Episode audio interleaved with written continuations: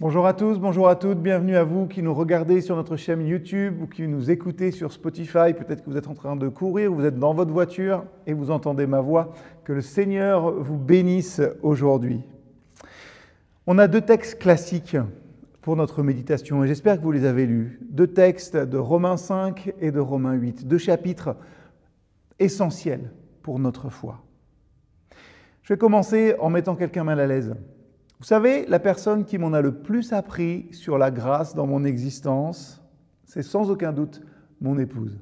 Elle a reçu à la maison, je m'en souviens très bien, hein, enceinte et vraiment pas en forme quelquefois, des collègues, des réunions, des jeunes, des amis, alors que sans doute elle aurait préféré se reposer tranquillement. Elle s'est dévouée et elle continue hein, de manière désintéressée pour moi, pour les enfants, et le tout en étant tellement patiente avec nous quand souvent on n'apprécie pas ce qu'elle fait ou eh bien nous ne remarquons même pas ses efforts. À chaque instant, elle me fait la grâce d'oublier que d'oublier de la prévenir pardon pour une réunion ou euh, quand je fais une blague qui est pas si drôle que ça. Et ça arrive souvent, croyez-moi. J'ai pu voir à travers elle combien l'amour et la grâce, hum, bah quand même, ça coûte souvent. Parfois, quand notre vie est décourageante, peut-être parfois quand les autres sont décourageants, la meilleure chose que nous puissions faire, c'est de nous rappeler la nature de l'amour de Dieu et d'essayer de refléter autour de nous cette grâce et cet amour. Oui, je suis responsable devant tous les autres. Que vais-je refléter? Vous avez sans doute le souvenir de cet ami qui se souvient de toutes vos réunions importantes et qui se fait une obligation hein, d'appeler au moment même où elles se terminent.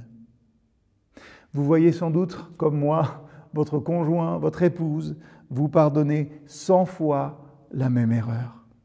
Ces personnes-là, hein, c'est des personnes qui ont un penchant naturel pour la grâce. Ils pardonnent quand c'est coûteux et pas simplement quand c'est pratique.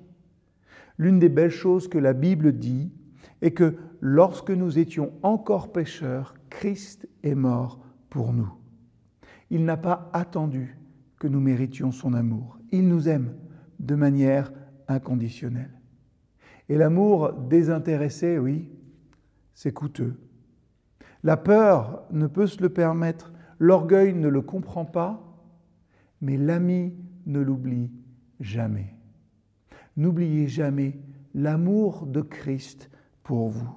Nous sommes enfants de Dieu. L'Esprit de Dieu l'atteste à nos esprits. Et l'apôtre, il utilise ces termes-là pour nous montrer que même quand nous avons reçu l'Esprit de Dieu, notre esprit reste distinct. Dieu habite en nous par son Esprit.